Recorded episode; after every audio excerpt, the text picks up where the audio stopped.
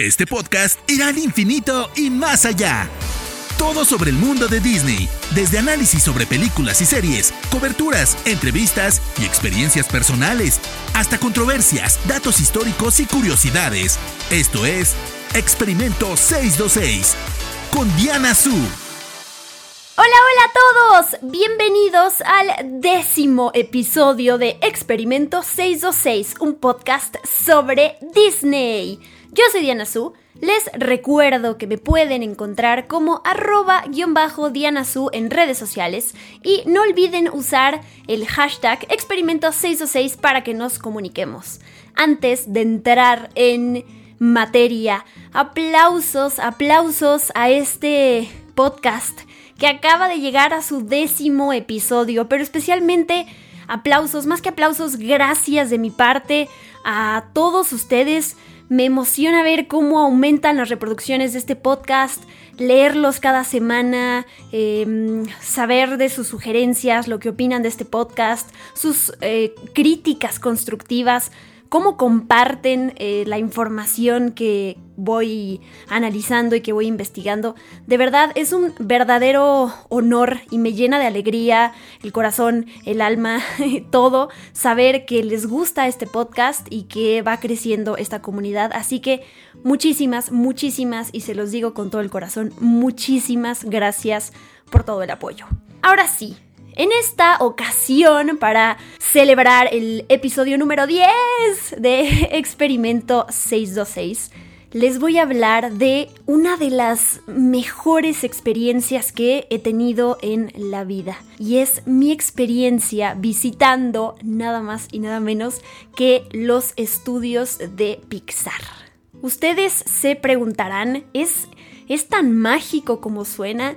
La verdad es que para mí sí, sí es, al final es un lugar de trabajo, pero es un, es un lugar mágico, es este lugar de donde salen, donde se crean las ideas, en donde eh, se hacen las películas y los cortometrajes que tanto hemos disfrutado y esos personajes e historias que nos han tocado el corazón. Así que sí, contestando a la pregunta, por si alguien la tenía, sí para mí es un lugar mágico. Cuando estuve ahí intenté tomarle foto a todo todo, todo, todo, lo que podía, porque además el lugar está lleno de easter eggs. Entonces, bueno, fue, fue una experiencia mágica y me emociona mucho, mucho poder compartirla con ustedes. Primero que nada, les cuento por qué rayos visité Pixar Animation Studios. Como sabrán, o para los que no saben, yo trabajé en Cine Premier durante varios años como editora web, haciendo muchas cosas increíbles. Y entre muchas oportunidades maravillosas y mágicas que, que pude vivir y experimentar mientras estuve ahí, fue que tuve la oportunidad de visitar Pixar Animation Studios en septiembre de 2017, wow, que fue en ese entonces pues un mes antes de que estrenara Coco en México, porque en otras partes del mundo pues llegó hasta noviembre de 2017.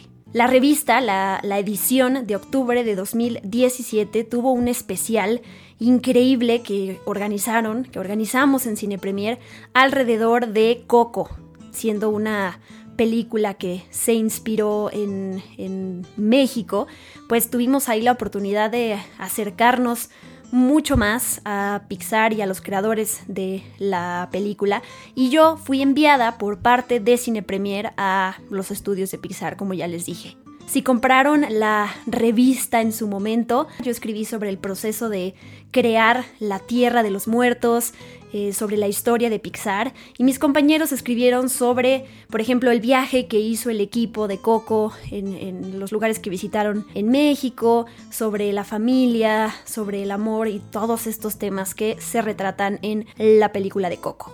Resulta que para promocionar sus películas, Pixar suele hacer eventos en sus oficinas, en Pixar Animation Studios, en donde invita a varios medios a que los visiten para hacer entrevistas con el equipo detrás de una de las películas, para conocer sobre el proceso de trabajo, para ver también adelantos de la película que está a punto de estrenar. Y por eso fue que nos invitaron a las, eh, al estudio de Pixar. Dependiendo de cuál sea la película de Pixar que está a punto de estrenar, decoran el edificio principal que es el Steve Jobs Building, el edificio de, de Steve Jobs. Y en este caso, pues como yo fui por la película de Coco, pues todo estaba decorado con bocetos, con figuras, con cuadros, con arte de la película. Y de hecho, la entrada del edificio estaba decorado con papel picado. Fue una experiencia muy mágica. De entrada, es estar en Pixar Animation Studios, por supuesto, pero también el hecho de que la película se trataba de algo mexicano y pues yo siendo mexicana, la verdad es que sí, sí fue algo con con lo que conecté de una manera eh, súper, súper profunda. Cuando estuve allá tuve la oportunidad de hacer entrevistas con el director, con Leon Critch, con la productora Darla, eh, Kay Anderson, con animadores y demás parte del equipo. Les cuento además que yo iba específicamente para hacer entrevistas en audio, que son las entrevistas que luego Em, se transcriben esos audios y pues se usan para algo escrito, en este caso la revista de Cine Premier.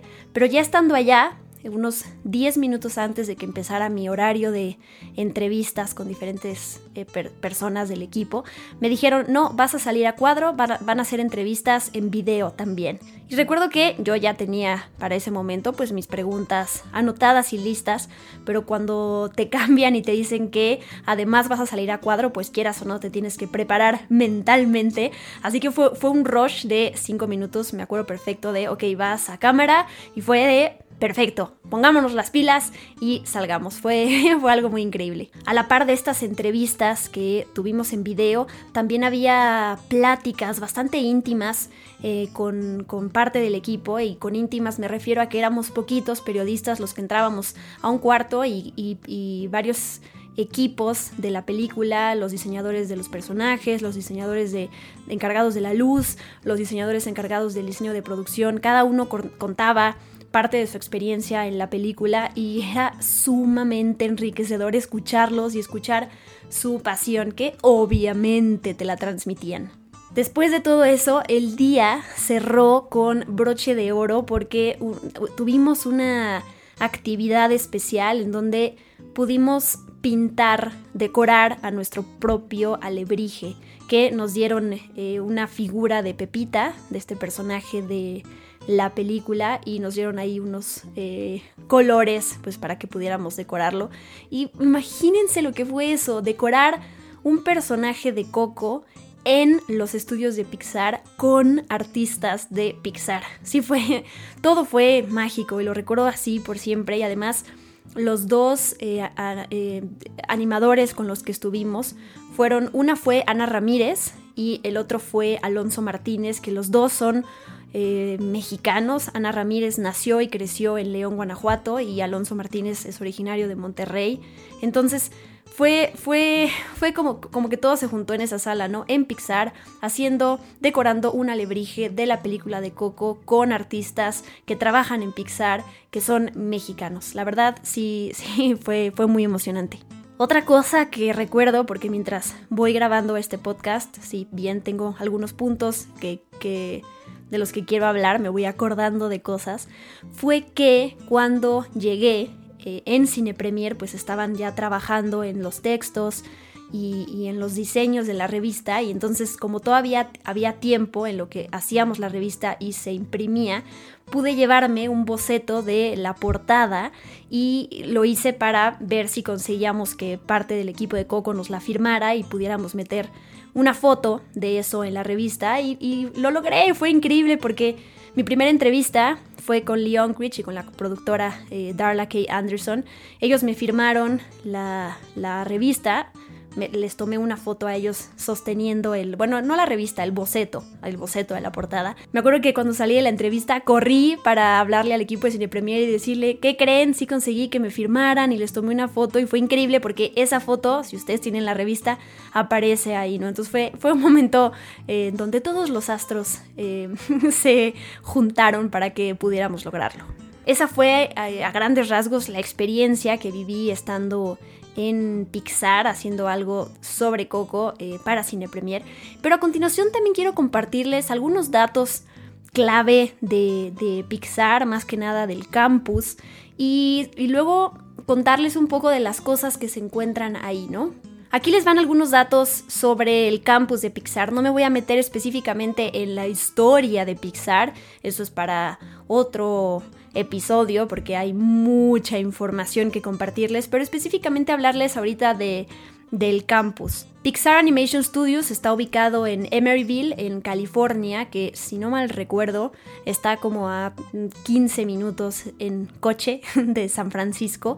Es, este campus abrió tal cual en noviembre del año 2000 a lo mejor está más lejos de San Francisco, la verdad no recuerdo, pero sé que está cerca de San Francisco porque yo me hospedé en San Francisco cuando fui a este viaje y al día siguiente nos llevaron a Emeryville, específicamente al estudio. En 1986 fue cuando Steve Jobs le compró a George Lucas lo que se conocía como la división de computación, Computer Division, y a partir de eso estableció ese grupo como una compañía independiente llamada Pixar.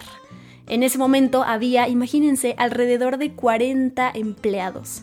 Como sabrán, en 1995 Pixar estrenó Toy Story, el primer largometraje animado por computadora en la historia del cine.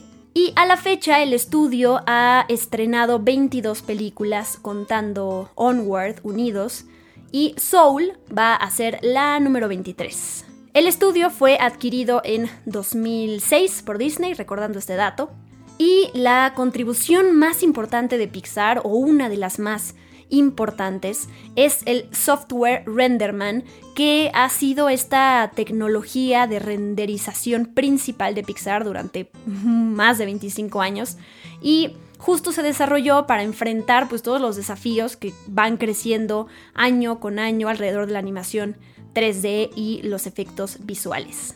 Les comparto por si no la conocen la página de pixar.com, ahí encuentran la historia del estudio mucho más amplia que como ya les dije hace rato voy a abordar en algún episodio de Experimento 626, pero por si ya tienen ganas de saber mucho más del estudio, pues ahí la encuentran.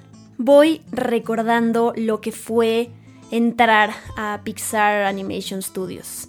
Pues entramos en un camión, tal cual lo recuerdo porque en la entrada está este letrero enorme que dice Pixar Animation Studios, que es similar al que a lo mejor habrán visto en el parque de Hollywood Studios en Walt Disney World.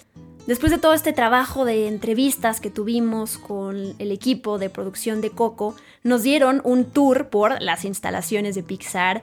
Obviamente, en varios momentos yo sí me quise escapar y despegarme del grupo, cual, niña malcriada, porque quería conocer todo lo que había ahí. No lo hice, no se preocupen.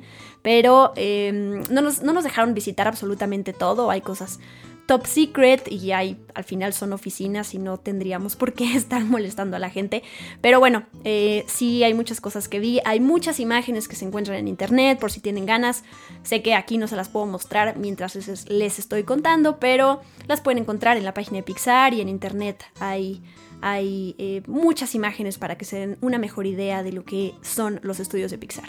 Me gusta mucho porque todo la arquitectura del campus refleja la mentalidad de Pixar. Cuando yo llegué, todas esas áreas verdes, las estatuas que tienen ahí de algunos personajes, como la luz, la cantidad de luz que entra en los edificios, me, dio a mí esta sensación de libertad, de, trabajar en paz. Eh, por supuesto que les dije, como les dije hace rato, está llena de easter eggs. Entonces yo desde el momento en el que puse un pie ahí, realmente sentí esa, ese feeling que te da la, compañía, ¿no? Y, bueno, quiere decir que entonces lo construyeron eh, justo como lo, estaban planeando, que para que los empleados sintieran esa libertad, se sintieran con ganas de ir a trabajar todos los días ahí, y quién no, la verdad. Pues ya les dije, el campus está lleno de áreas verdes y en la entrada de uno de los edificios, que es el edificio principal dedicado a Steve Jobs, como les dije hace rato, que se llama The Steve Jobs Building, hay dos estatuas, dos figuras enormes. Una es la icónica lámpara de Pixar con la pelota que seguramente han visto en muchísimas fotos. Este campus, como ya comenté hace rato, se inauguró en el año 2000, pero estas estatuas se añadieron muchos años después, en 2006 o 2007, porque Steve Jobs no era tan fan de que hubiera estos personajes por todos lados. Como recordatorio, estos personajes, esta lámpara y esta pelota, aparecieron por primera vez en el corto de Pixar titulado Luxo Jr., que salió en 1986. Y estos personajes, además de la lámpara y la pelota, hay una una lámpara mayor y una lámpara menor, están inspiradas en las lámparas de escritorio que tenía John Lasseter. La marca era Luxo y pues de ahí el título de, de este cortometraje, Luxo Jr. Y que además esta lámpara y esta pelota pues ya se convirtieron en el, en el símbolo del estudio. Ahora paso a hablarles del edificio de Steve Jobs, que es el único edificio que Steve Jobs tal cual diseñó, construyó y se involucró en cada detalle de, de, tal cual de esta edificación. Oficialmente se le puso el nombre de The Steve Jobs Building un año después de que él falleció. Y les voy a decir una cosa, tiene el mejor lobby del mundo. No sé si se le llama lobby, pero bueno, así yo lo voy a llamar para que me entiendan este momento en cuando, cuando entras al edificio y pues lo primero que ves. De entrada, a mí me tocó tener ahí luego, luego, unas estatuas tamaño real de la familia de los increíbles, unas figuras de Woody y de Buzz Lightyear hechas en Lego. Y también había dos estatuas de Cars. Mm, uno de los personajes era Guido el otro no tengo ni la más remota idea de, quién era de Cars, pero bueno, ahí estaban. También estaba Unicornio Arcoiris, este personaje secundario de Intensamente. Y si buscan imágenes en internet, notarán que estas figuras, estas estatuas, van cambiando de lugar. Ahí yo también vi que de repente tenían a Mike y a, y a Soli en la entrada, entonces pues las van moviendo. Además de estas estatuas está ahí una mesa como de pues una mesa de recepción y está llena de figuritas de personajes. Recuerdo cuando fui que había muchísimos autitos de Cars, había una unos había unas figuritas de Remy y de Emil y había un letrerito de servicio de taxis con un dibujito de algún personaje de Cars que no sé quién era. Se preguntarán qué buena, ¿por qué tengo tan buena memoria? Bueno, les, yo les dije hace cuando empecé este podcast, que le tomé foto a todo. Entonces tuve que buscar estas fotos y, fue muy bonito, ¿no? Eh, que me regresaran estos recuerdos. En esta área, en este lobby o en este atrio, como le quieran llamar, están los baños, porque me, ah, ya me acordé de otra cosa. El simbolito del baño de mujeres es Betty, eh, este personaje de Toy Story, también le tomé una foto. Está también la cafetería principal que se llama Café Luxo. Eh, tengo entendido, eso leí en una nota de BuzzFeed, no sé si sea cierto o no, o lo fue un rato y luego cambiaron, pero que los únicos baños del edificio están ahí, abajo, para que a fuerzas la gente tenga que bajar y salir de sus oficinas para poder ir al baño, porque toda esta área está pensada para que cualquier persona, de cualquier empleado de cualquier área, pues se reúna y platique y fluyen las ideas en este atrio, como les digo, está lleno de mesitas, está lleno de, de banquitas con la cafetería y todo. Entonces el, chiste es eso, ¿no? Las mejores ideas también salen de, de alguien la tiene y entonces la conversa con alguien más y entonces la van trabajando y bueno, así es como funciona también la mentalidad de Pixar. Las ideas pueden venir de cualquier persona, de cualquier lado, de cualquier momento uno de mis lugares favoritos de esta área, seguimos en el mismo edificio de, The Steve Jobs Building, es la tienda que hay de Pixar. Es un lugar chiquito, pero les juro, yo en ese momento ya sabía que había una tienda, entonces me preparé para comparar todo, obviamente no, no, no pude. Lo que me llevé es una, una playera negra como la que viste Sid, el villano de Toy Story, que en este caso tenía la, el dibujo de la calavera, pero le pusieron ahí un, un par de decoraciones más, justamente por el estreno de, de Coco. Compré también unas calcomanías para la computadora, yo contándoles de mis compras.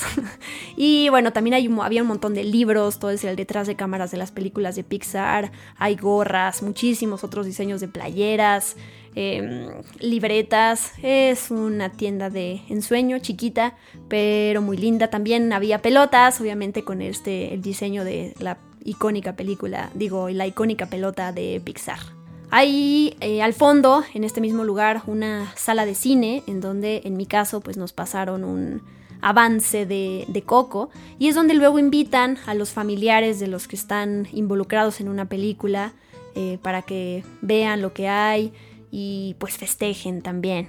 Y por supuesto que no me olvido, hay una vitrina que está en la entrada del edificio en donde están los premios que se han llevado las películas y los cortos de Pixar. Por supuesto que están todos los premios Oscar. Y levante la mano quienes sepan cuántos premios Oscar se, llevado, se han llevado las películas de Pixar. Bueno, espero que le hayan atinado, pero aquí les voy a contar. En ese momento, cuando yo fui, antes de que estrenara Coco, pues Pixar tenía 8 premios Oscar. Buscando a Nemo, Los Increíbles, Ratatouille, Wally, Up, Toy Story 3, Valiente e Intensamente. Y como saben, pues años después ya se añadieron el, el, premio de Coco y el premio de Toy Story 4. Así que Pixar a la fecha lleva 10 premios Oscar. Pero lo más lindo de la vitrina es un muñeco de, de Woody, todo percudido, que ya no tiene una bota, se le está cayendo la, la, pintura y ese Woody tiene una historia muy tierna. Resulta que ese Woody le perteneció a un niño que se llamaba Caleb, era su juguete favorito y en 2010 cuando lo llevaron a Walt Disney World pues su mamá decidió comprarle un nuevo muñeco de Woody porque el suyo ya estaba pues bastante, bastante mal. y en ese momento el niño y la mamá dijeron, bueno, ¿qué hacemos con el viejo Woody? No lo vamos a tirar a la basura. O sea, no, eso es, eso es sacrilegio. Entonces, lo que hizo el niño, Caleb, fue llevarlo a la a las oficinas que encontró ahí en un parque o a la recepción del hotel, no estoy segura dónde, pero les pidió que por favor llevaran a su Woody de regreso a Pixar para que pudiera vivir con Buzz Lightyear por toda la eternidad. ¿A poco no es muy tierno? Y entonces ahí también está la carta que recibió John Lasseter de parte de alguien que trabajaba en Walt Disney World, donde le dicen, oye, este niño se acercó con nosotros y pues te está mandando, les está mandando a Woody, ¿no? Y entonces recibieron ese Woody y lo pusieron en la vitrina como un símbolo de eso que ha logrado Pixar, no solo proyectar una película de 90 minutos, sino crear personajes e historias que viven más allá de las películas. Así que ahí lo tienen para recordar todo eso. Qué bonito, ¿no? El edificio de Steve Jobs también cuenta con oficinas, con otras áreas, no nos llevaron absolutamente cada rincón, pero en este caso, como ya les dije hace rato, pues estaba todo decorado de coco. Siempre decoran todo de, a partir de la película que está a punto de estrenarse y, me gusta mucho eso porque eso también acerca a las personas que están trabajando en otras películas a que conozcan el trabajo de, de los demás y continuamente se está fomentando esta manera de trabajar. Hay otro edificio al que nos llevaron, que es el el edificio más top secret, que es el edificio Brooklyn, porque ahí es donde empiezan las, las películas, las ideas se empiezan a desarrollar y ya cuando necesitan ver temas de producción, todo se mueve al edificio de Steve Jobs. Entonces se imaginarán, en ese edificio hay mucha información secreta que se está desarrollando, por supuesto que no nos dijeron nada, pero eh, pues es un edificio en donde se está trabajando en las películas de Pixar que vamos a ver en los próximos años. Lo que sí les puedo decir que sí vi es que hasta arriba están unos eh, muñequitos de las gaviotas de Buscando a Nemo, eh, que en la entrada de ese edificio está el personaje de Bing Bong de Intensamente, hay un cuadro enorme de Valiente, hay eh, un ave, creo que sí era un ave como esta, la del corto de Pixar que se llama Piper, esta ave que tiene, le tiene miedo al agua. Em, hay una figura enorme de Bruce, el tiburón de Buscando a Nemo, también de Marlene y de Dory, también de Buscando a Nemo. Y esto me encantó, en el piso hay personajes escondidos. Entonces ahí al lado nuestro estaba Buzz Lightyear. Y bueno, por mí yo hubiera hecho, le hubiera dedicado todo un, par de horas a estar buscando los personajes porque esas cosas me gustan, pero no se me permitió. ¿Qué más? ¿Qué más cosas hay en, los estudios de Pixar? Hay una cancha de fútbol, de básquetbol, em, creo que hay una de voleibol, aunque esa no la vi. En el medio, además, en la cancha de básquetbol, está el dibujo de, esta, de la icónica pelota de Pixar. Hay una alberca, hay un fitness center, un doctor Y pues esas son las cosas que me acuerdo. Como no nos llevaron a todos lados, pues habrá cosas que no vi, pero el chiste es que es un lugar sumamente amplio, lleno de luz, súper espacioso y lleno de todas las necesidades que puedan tener los trabajadores de Pixar justamente para que se sientan a gusto, para que puedan Em, si se sienten bloqueados creativamente, pues puedan dejar su lugar de trabajo y que se puedan ir a hacer ejercicio y a despejar la mente o a comer. Un lugar soñado, básicamente. Se preguntarán si hay visitas guiadas para cualquier persona, si, si, cualquiera puede pagar un tour para conocer los, los, estudios de Pixar y la realidad es que no, no se puede. Yo fui como periodista, yo fui como parte de este Em, viaje de trabajo, pero tristemente pues no, no cualquiera lo puede hacer, pero siempre hay muchas fotos o las experiencias de los demás con los que se pueden enriquecer y pueden escuchar y, y eso también está lindo. En la página de pixar.com, de hecho, está esta pregunta, porque mucha gente obviamente quiere visitar los estudios de Pixar, y lo que ellos dicen es, debido a demandas de producción y problemas de confidencialidad, somos un estudio cerrado y no ofrecemos tours. Por si alguien se pregunta, tengo una gran idea para una película de Pixar, ¿se las puedo enviar? La respuesta es no. Y la razón es la siguiente. Pixar no acepta ningún tipo de propuesta creativa. Todas las ideas e historias de Pixar se desarrollan internamente y por política no pueden considerar ningún envío externo. Por razones legales, no consideran ningún material creativo, guiones, sinopsis o bocetos que no haya sido solicitado previamente. Esto lo saqué, como ya les dije, de la página de pixar.com. Hay una sección ahí de contacto para escribirles. Hay muchísima información sobre el estudio, eh, la ciencia detrás de Pixar, la tecnología, las películas, los cortos, Pixar en concierto, los internships cómo se podría llegar a trabajar en Pixar. Ahí pueden encontrar, como ya les dije, un montón de, fotos. Así que les digo esto para. porque luego hay mucha gente que, tiene ganas de saber más o de saber de dónde saco eh, algunas cosas de, mi información.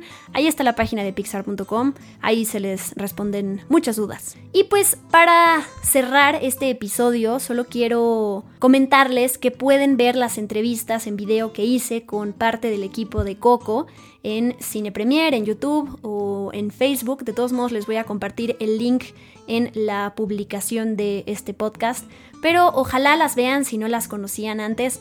La verdad, quedaron, quedaron increíbles y a mí me gusta que se propague el trabajo de, de toda la gente que está atrás de una película. A veces nos quedamos solo con ganas de saber qué opinan los actores o el director, pero digo, hay sabrán que hay muchas más personas que forman parte de una producción y hablar con los artistas detrás de Coco fue algo sumamente enriquecedor y que me encantaría que lo pudieran checar y compartírselos para que se emocionen conmigo. Pues bien, hemos llegado al final de este episodio. Ojalá les haya gustado, ojalá lo hayan disfrutado y si tienen cualquier pregunta, por favor háganmela saber con el hashtag experimento626 y arrobenme como arroba y en bajo y en azul. Gracias, gracias, gracias por acompañarme de nuevo, gracias por hacer posible el episodio número 10 de Experimento 626 y nos escuchamos cada semana, cada miércoles con un nuevo episodio de este mágico podcast. Yo soy Diana Su, bye bye. Esto fue Experimento 626 con Diana Su. Gracias por acompañarnos. Los esperamos en el próximo episodio. Hakuna Matata